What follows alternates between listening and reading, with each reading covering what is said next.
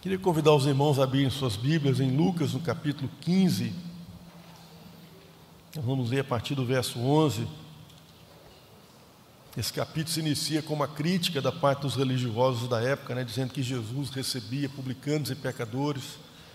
Então ele conta três parábolas nesse capítulo 15, a, do filho, a do, da ovelha perdida, da dracma perdida e a do filho pródigo, que é o que eu quero ler com vocês e refletir um pouco sobre o que esse texto nos traz nessa manhã.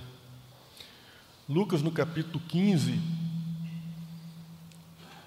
a partir do verso 11, diz assim: E Jesus continuou: Certo homem tinha dois filhos. O mais moço deles disse ao pai: Pai, quero que o Senhor me dê a parte dos bens que me cabe. E o pai repartiu os bens entre eles.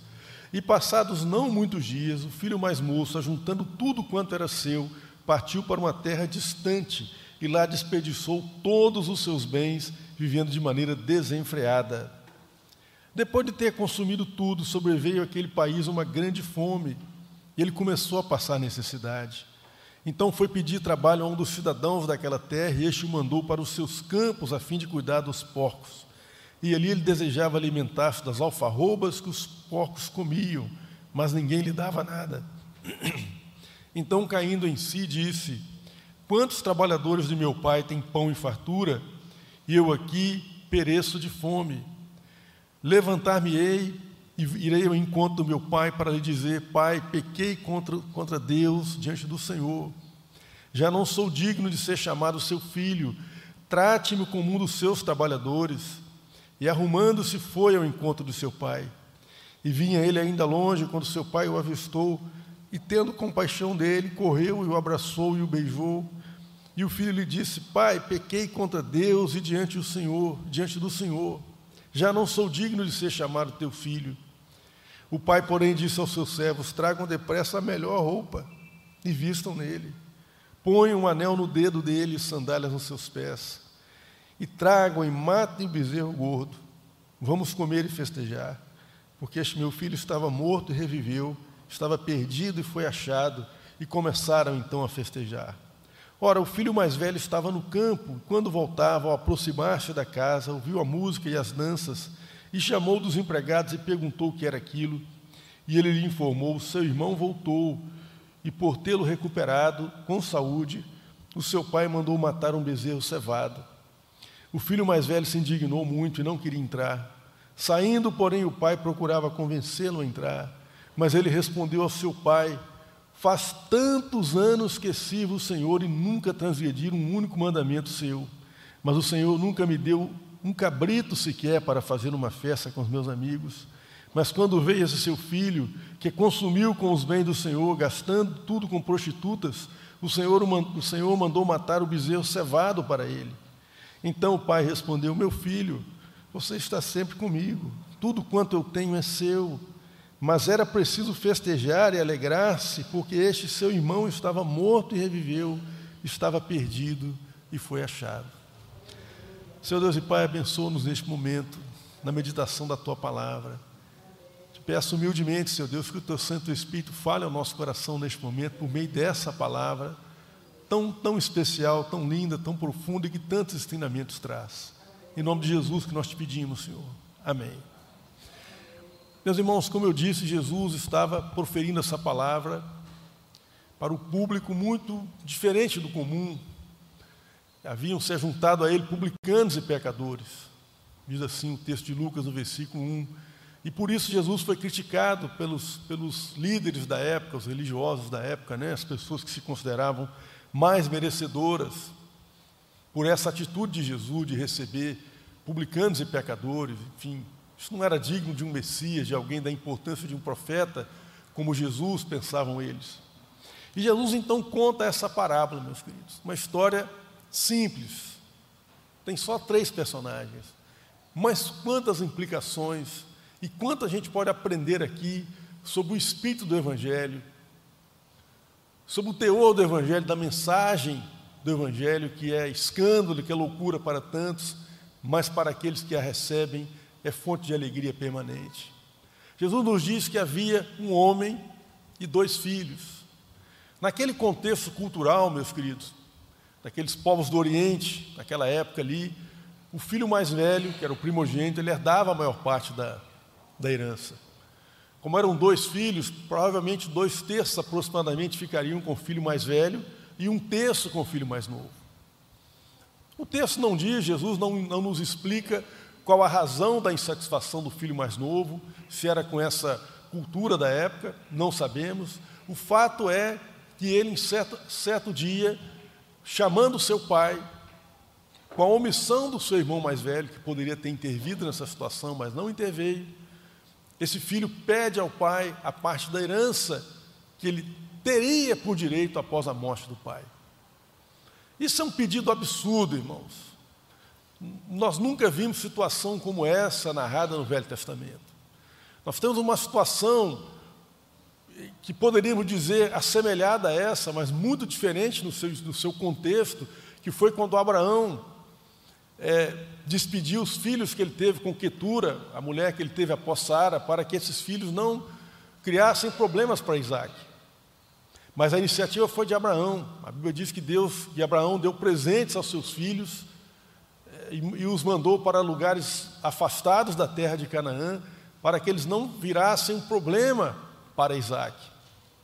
Mas o texto narrado em Gênesis nos diz que a iniciativa foi de Abraão. Ele não foi pressionado, não foi cobrado, não foi exigido nada dele de um de seus filhos. Esse pedido que o filho faz, meus queridos, o filho mais novo faz, é um pedido absurdo, porque ele só teria direito a essa possessão após a morte do seu pai. Portanto, ao declarar que ele queria a parte da herança antecipadamente, que lhe cabia, para todos os fins práticos, o que ele está dizendo é que para ele talvez fosse mais conveniente se o pai já estivesse morto. É, é uma declaração de indiferença para com o sentimento do seu pai. Esse filho estava interessado nos bens do seu pai, na riqueza do seu pai, mas não estava interessado no seu pai efetivamente, não estava interessado nos sentimentos do seu pai. Perante a cultura da época, meus queridos, o pai não tinha obrigação nenhuma de fazer isso. E mais, ele poderia, inclusive, deserdar esse filho, mandar ele para longe de casa, puni-lo fisicamente. Mas o pai não fez isso. E é possível que essa reação do pai tenha sido o primeiro motivo de espanto dos ouvintes de Jesus. Porque o pai, mesmo humilhado publicamente, porque imaginem, para, para, ele, para ele arrecadar um terço da sua herança e entregar ao seu filho mais novo, ele provavelmente teve que vender parte daquilo que ele possuía. Ele teve que vender parte das suas posses, das suas terras, do gado que ele possuía. Você sabe, meus queridos, que naquela época a riqueza de um homem era contada dessa forma, pela terra que ele possuía, pelos animais que ele possuía, pela quantidade de servos que ele tinha. Isso era a riqueza, era, era aquilo que a pessoa tinha ao longo de uma vida, eh, que ele havia conquistado materialmente. E naquela cultura, que era uma cultura eminentemente agrária, a riqueza, o status social, não era contado em termos da conta bancária, em termos daquilo que ele possuía na terra, era posse da terra. Vocês vão ver que a bênção, por exemplo, lá em Salmo 128, quando o salmista fala que o homem é abençoado por Deus, é aquele que teme ao Senhor, ele tem a sua mulher na sua casa, os seus filhos, ele planta a sua vinha e colhe dos frutos daquela vinha que ele plantou, ele tem a sua terra. Isso era quase como a identidade da pessoa. Muitas vezes os profetas, quando proclamavam juízo contra o povo, eles falavam do desterro, da, da perda da posse da terra. Eles falavam assim: olha, vocês vão plantar vinhas, mas outros vão comer as vinhas que vocês plantaram. Portanto, o pedido que esse filho faz ao homem é muito mais naquela cultura da época do que seria hoje o cara tirar o dinheiro da conta bancária e fazer uma doação ao filho. Ele estava ofendendo publicamente a honra do pai, a estima do pai perante aquela comunidade local ali, podia talvez ter uma aldeia próxima àquela terra, ou aqueles que trabalhavam naquela localidade, enfim, havia certamente uma comunidade no entorno desse contexto. O pai foi envergonhado perante essa comunidade. O pai teve que abrir mão antecipadamente daquilo que ele possuía, que era algo que ele poderia usufruir na sua velhice. Mas o pai, meus queridos, esse pai que nos surpreende com seu amor, ele resolve acolher o pedido do filho. E o filho sai de casa, deixando um pai entristecido, humilhado, publicamente, desonrado perante aquela comunidade. A palavra diz que o filho reuniu tudo o que ele possuía, tudo que ele tinha, e partiu para um lugar distante. Para viver uma vida, como diz Jesus aqui, desenfreada, ou seja, uma vida dando vazão aos impulsos que ele tinha no seu, no seu íntimo. É? Gastando, as versões mais antigas dizem que ele gastava dissolutamente, ou seja, sem, sem, de forma desajuizada as suas posses. E uma pessoa com muito dinheiro no bolso e disposto a gastar esse dinheiro com festas, né? ele, ele reúne uma grande quantidade de falsos amigos. E isso aconteceu com esse homem com esse jovem. Ele não percebeu, no entanto, que ele estava indo ladeira abaixo. Dia após dia, as suas posses iam sendo dissipadas. Ele não fez caso disso. Até que chega um momento em que ele gasta tudo quanto ele havia arrecadado, não sobrou mais nada. Tudo foi embora. Ele poderia pensar assim nesse momento: ora, mas eu sou jovem, eu sou inteligente, eu tenho saúde, eu tenho um corpo saudável, eu posso trabalhar, posso empreender, posso reconquistar as coisas. Mas aí veio uma crise.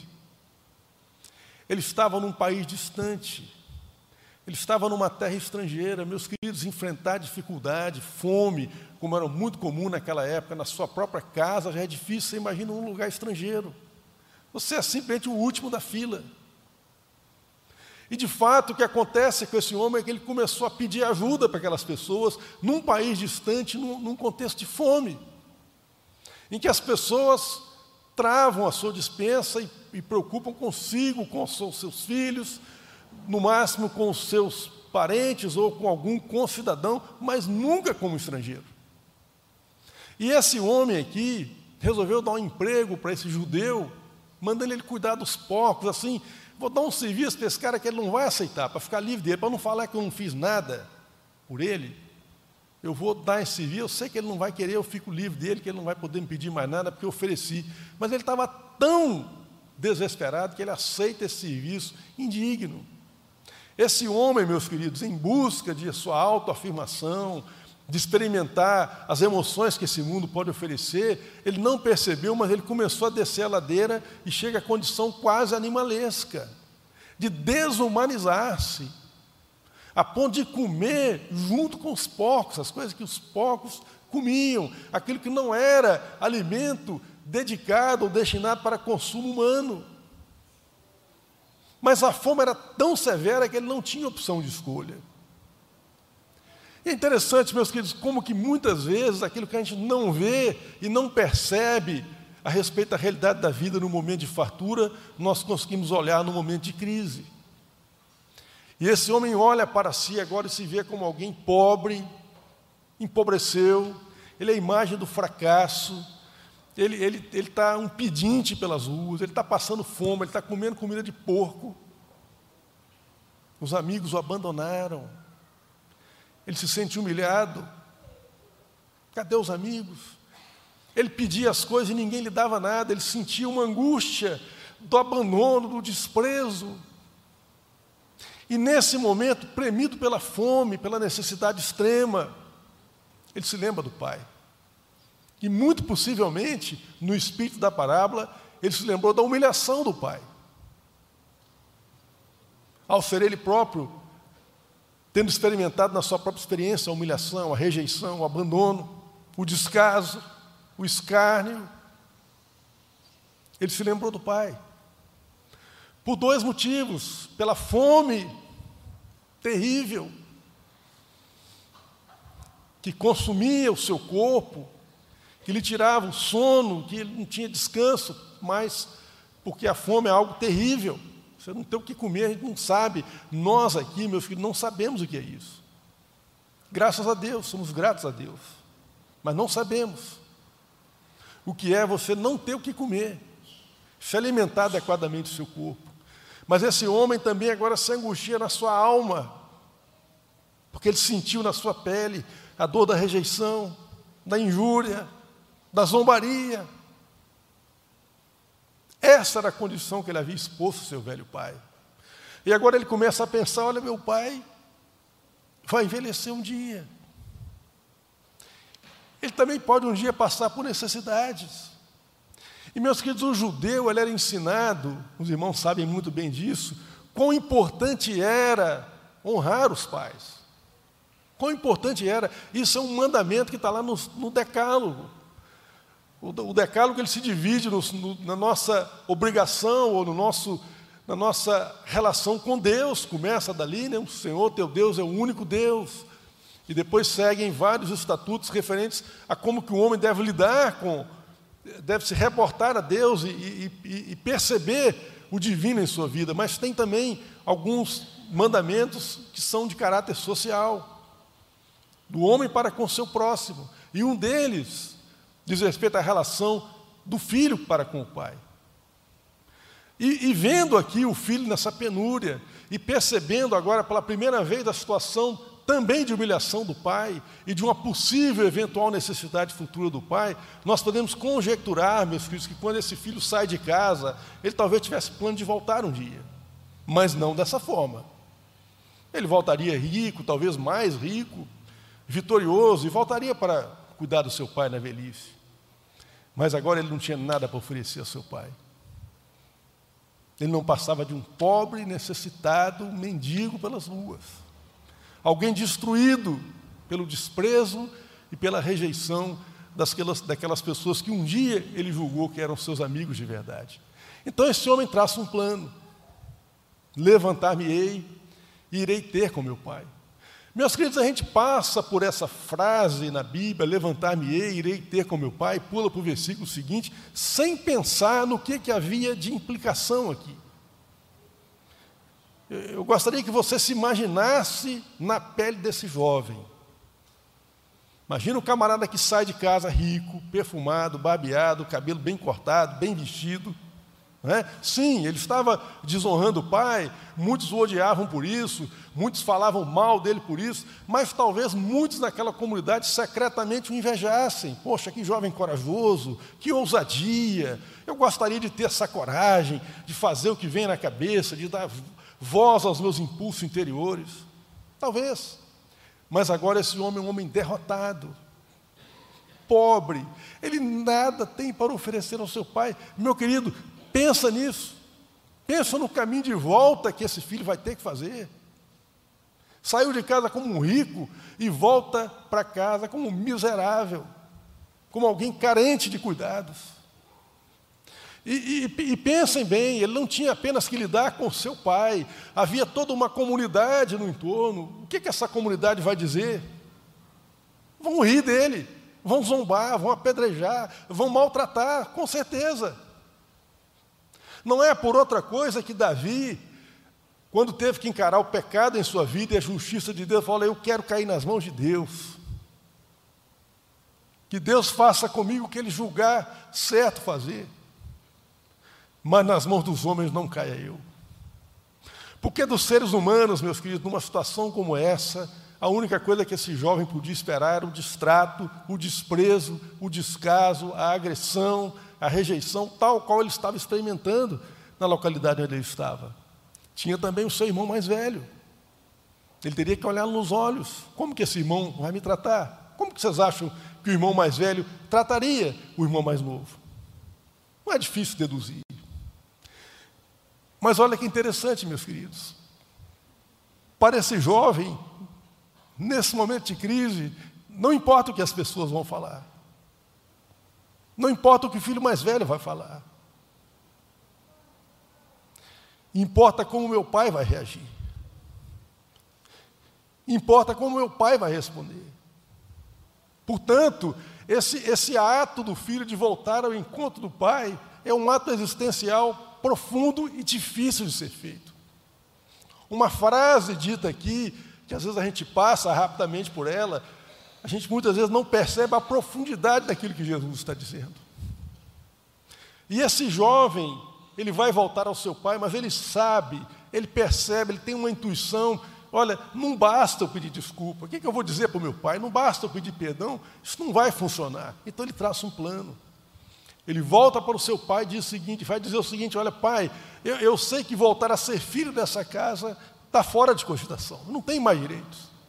A herança não me pertence mais. Eu gastei tudo que eu tinha, eu não cogito disso, mas faze comum dos seus trabalhadores. Meus queridos, naquela estrutura social da época, um homem de posses, como, como esse pai da parábola, ele tinha alguns servos que moravam na casa, mas ele tinha também trabalhadores assalariados, diaristas. Vocês se lembram da parábola da vinha, em que o homem sai na rua contratando pessoas às sete horas da manhã, às oito, às nove, às dez, às 14 horas, e chega uma turma na undécima hora. E todos se escandalizam porque o que chegou na última hora ganhou igual todo mundo que trabalhou o dia inteiro. Aquelas pessoas eram diaristas, como nós temos os diaristas hoje. Então, esse jovem, meus queridos, ele, ele, ele, pensava em alguma maneira de resgatar a sua estima. Eu volto para o meu pai, não vou ser filho, mas trabalhando como aflareado, quem sabe eu não posso juntar algum dinheirinho para cuidar do meu pai na velhice, para cumprir o mandamento. Meu pai vai precisar de mim. Vejam, meus queridos, que o plano que esse jovem traçou é um plano difícil, como eu disse, de ser empreendido, mas ele tem aqui uma ideia de resgatar a sua, a sua respeitabilidade. Ele sabe que ele vai ser maltratado, que ele vai ser indesejado ali, que ele vai ser agredido, mas quem sabe ao longo do tempo, trabalhando arduamente, o seu pai é um homem generoso, ele sabe disso. Ele trata com generosidade os seus servos, ele trata com generosidade os seus empregados. Quem sabe eu não consiga prover algo para o futuro do meu pai, resgatando um pouco da dívida que eu fiz com ele, da ofensa terrível que eu cometi contra o meu pai, que antes de tudo é uma ofensa contra Deus. Todo pecado, meus filhos, que nós cometemos contra nossos irmãos, sabe, contra nossa esposa, contra nossos filhos, contra um amigo, um colega, alguém que a gente nem conhece, que a gente interage às vezes nas redes sociais, é um pecado contra Deus em primeiro lugar. Esse jovem reconhece isso. E quando esse filho, então, meus queridos, faminto, sabe, um fiapo de gente, uma pálida ideia, talvez algumas pessoas tivessem até dificuldade de reconhecê-lo, porque ele estava muito diferente de quando ele saiu. E quando esse filho se aproxima, ainda distante da vila, ou da localidade onde aquela fazenda se encontrava, o texto diz que o pai corre em direção àquele filho. Meus queridos, isso é algo tremendo a respeito desse pai. Esse pai já nos surpreendeu ao permitir que esse filho pudesse ter posse da sua herança ainda com o pai em vida. Surpreendente isso. Mas agora esse pai nos surpreende novamente, porque o que ele faz é algo que uma pessoa de respeito naquela comunidade não fazia na época de Jesus. Um homem idoso, sabe, com status numa sociedade local, no tempo de Jesus, não saía correndo pela rua. Isso vai desarramar o cabelo, o cara vai ter que levantar aquelas vestes que eles usavam, correr com isso é coisa que menino faz isso. Criança faz isso. Um homem adulto, respeitado, responsável, não faz algo assim. Mas esse pai fez. E por que, que esse pai fez esse gesto, sabe, inesperado, surpreendente, que um pai jamais faria naquele contexto? Porque esse pai ele sabe que esse filho vai ser maltratado. Ele sabe que esse filho vai ser xingado no caminho. À medida que ele se aproximar da propriedade, algumas pessoas vão reconhecer ele, vão zombar dele, vão xingar, vão jogar pedra. E o pai sabe que se ele for encontro do seu filho, estender o seu braço sobre os seus ombros e beijá-lo na face, ele estará oferecendo a sua dignidade a esse filho. E aqueles aldeões não terão coragem de maldizer e maltratar esse seu filho. O que esse pai fez, meus queridos, por esse filho, é despir-se da sua dignidade, da sua respeitabilidade, do seu status, para ir ao encontro de um filho, oferecendo proteção, oferecendo guarda, oferecendo salvo-conduto, para alguém que seria humilhado, maltratado e maldito ali naquela localidade. E quando ele começa então a declarar o seu plano ao pai: Pai, olha, eu não sou digno, não mereço mais ser filho, não está fora de cogitação, eu não voltei por isso, eu sei que não tem lugar para mim como filho nessa casa. Ele não consegue concluir o raciocínio. O pai o interrompe e manda colocar nele uma roupa, mas não uma roupa qualquer, a melhor roupa, a melhor. Uma roupa de honra, uma roupa que talvez o pai vestiria. Apocalipse nos diz: olha, bem-aventurados que lavam as suas vestiduras do sangue do Cordeiro. Roupas dignas, roupas santas, que os habilitam a entrar nas cidades pelas portas e a comer da árvore da vida. O profeta Jeremias vai dizer que o Senhor o vestiu com manto de justiça e com vestes de salvação. Jeremias capítulo 31. É isso que esse pai faz por esse filho. Colocando uma roupa de honra, uma roupa de uma roupa pessoal dele. Esse filho agora é um filho honrado nessa casa. Coloca-lhe o anel, o anel com o qual ele poderia celebrar contratos, assinar contratos em nome da família. Veste esse filho. Percebe como que a lógica, esse Deus que se aproxima de nós, inverte a lógica comum daquela época. Moisés, quando teve na sarça ardente, ele foi obrigado a, des, a, tirar os seus sapatos, as suas sandálias. Mas Jesus inverte essa lógica, e agora esse filho honrado, ele pode calçar sandálias, ele é filho querido de novo nessa casa. Agora percebam o detalhe aqui, meus queridos, importante que muitas vezes nos escapa. O plano do filho era ser um, um jornaleiro, alguém que trabalhasse, um diarista. O plano do pai é que ele seja filho de novo nessa casa. Mas ser filho de novo implicava que, o, que esse filho teria que reconhecer que a nova filiação que ele tinha era devido, era um mérito apenas do amor do pai. Não havia nada que esse filho podia fazer agora para resgatar pelo menos parte da dívida que ele tinha, porque ele não era mais um diarista, ele não poderia oferecer nada ao pai a não ser tornar-se filho novamente naquela casa. E isso não era um mérito pessoal dele, mas era algo da generosidade e do amor e do zelo do pai para esse filho que havia se perdido, que estava morto. Essa é a declaração do pai. Portanto, o pai sabia desde o princípio que aquela história não ia acabar bem. Quando o filho resolve sair de casa. O pai já sabia disso. Meus queridos, esse amor do pai, que acolhe esse filho que o desonrou, que o humilhou publicamente, é algo quase escandaloso, porque é algo que a gente não encontra a não ser na pessoa do próprio Deus.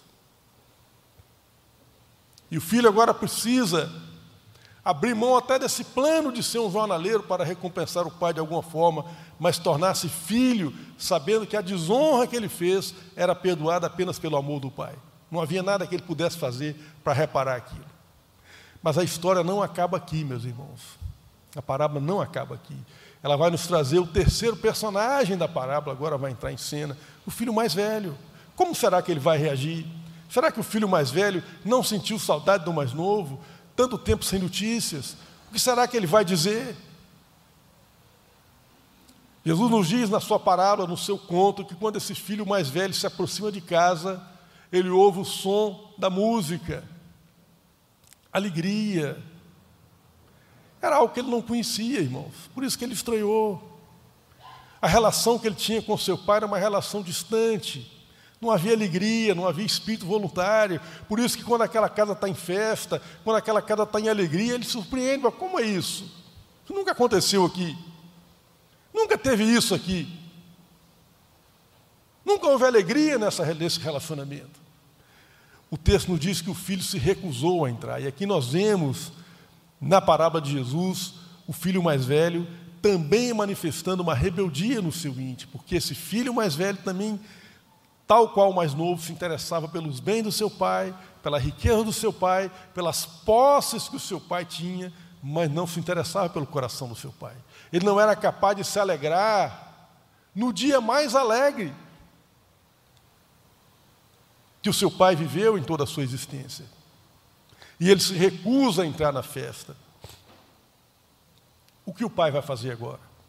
No Velho Testamento nós temos um caso assim, meus que no livro de Esther, o rei Assuero resolveu fazer uma grande festa um dia e convidou a rainha. A rainha morava num outro palácio, né? O rei morava num palácio, a rainha Vasti morava num outro palácio. E a rainha se recusou a entrar na festa do rei. Sabe o que o rei fez? Tirou o status da rainha, não tratou mais com ela.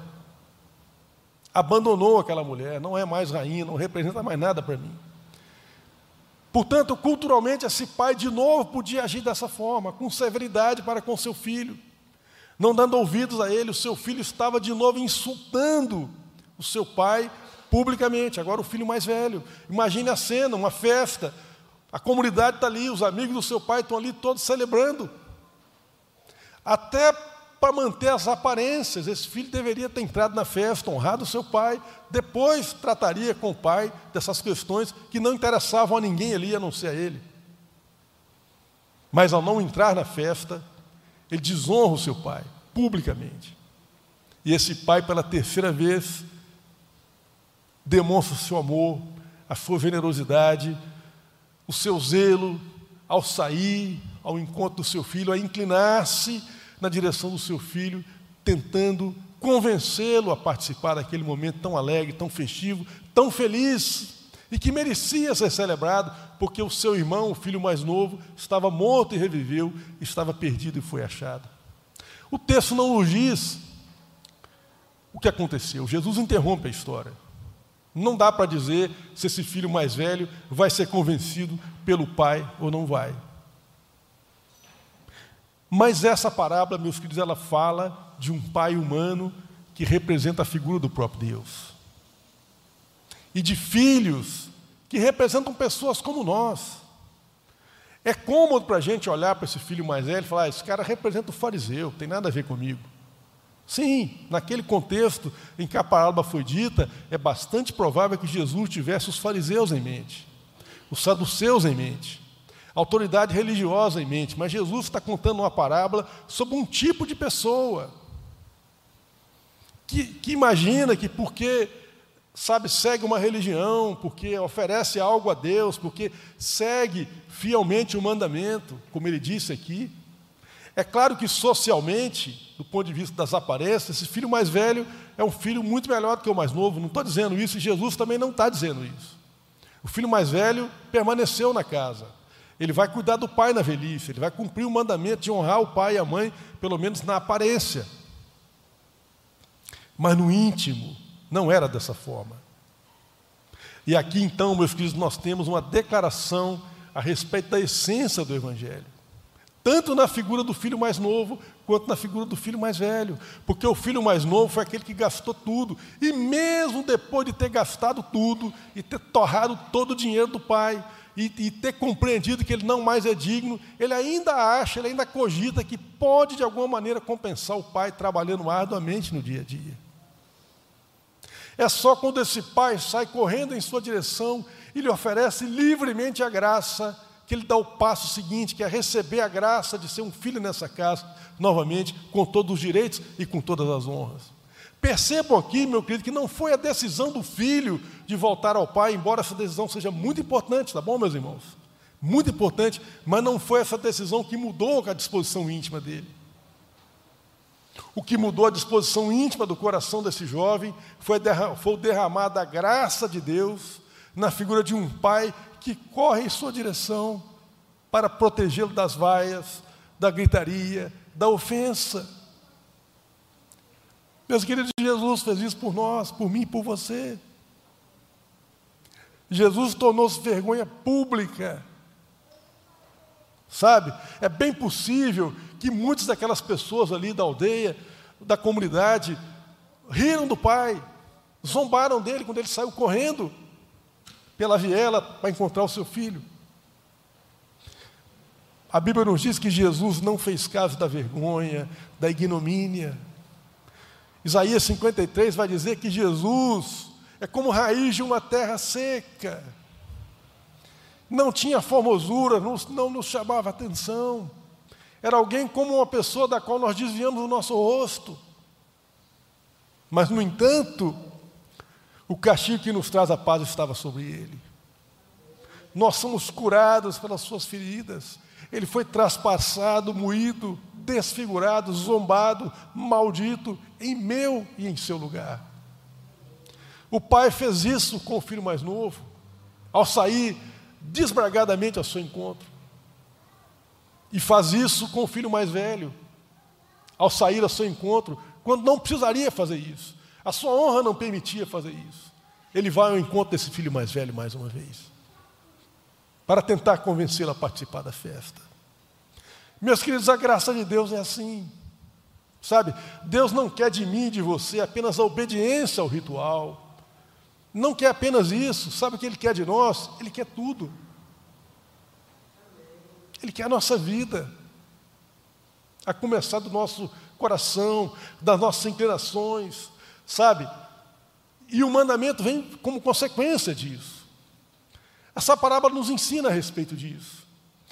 A distância que separa o homem de Deus é tão grande, meus queridos, que esse jovem poderia trabalhar como diarista pelos próximos 10 milhões de anos, que ele não pagaria essa dívida. O filho mais velho poderia obedecer todos os mandamentos, que ele não pagaria essa dívida. Só a graça de Deus pode vir ao meu e ao seu encontro. E, meus queridos, quanto nós precisamos dessa graça. E precisamos dessa graça todos os dias da nossa vida. Não é uma vez só, quando atendemos o convite do pastor, levantamos a nossa mão, nos batizamos e faz, passamos a fazer parte da igreja, precisamos dessa graça todos os dias da nossa vida. Ao nos levantar e ao, nos, e ao deitarmos. Porque confiamos num Deus que diz a palavra, não se sabe, não se ouviu falar, um Deus que trabalha para aqueles que nele confiam. Um Deus que concede graça e bênção sobre nós até quando nós dormimos. Por isso o salmista vai dizer que na comunhão com Deus eu posso me deitar e descansar confiadamente. Esse salmo fala que o salmista está sendo perseguido pelos seus adversários, querem tirar a vida, estão assediando o salmista, mas ele vai dizer: Olha, eu me deito e durmo confiadamente, porque só o Senhor me faz habitar em segurança. Então a palavra de Deus, meus queridos, para nós, para mim, pessoalmente, mas para cada um de nós aqui, é que nós possamos andar nessa vida com essa confiança do filho mais novo, que nós realmente ofendemos o Pai, mas podemos restaurar essa comunhão com base na graça do Pai. O arrependimento é um meio, a decisão de voltar ao Pai é necessária mas é a ação da graça de Deus que modifica o nosso coração. Esse filho não quer ser mais um jornaleiro, ele quer ser filho novamente. Mesmo que ele saiba que ele nunca vai poder retribuir ao pai tudo que o pai fez por ele. Como jornaleiro, ele podia ter essa esperança, como filho, ele sabe que ele não tem. E quantas vezes, meus irmãos, nós, como esse filho mais velho, nos colocamos na condição de julgar os outros, não sabendo que nós também somos carentes da graça de Deus e pecadores e necessitamos da graça de Deus todos os dias de nossa vida. Amém, meus irmãos?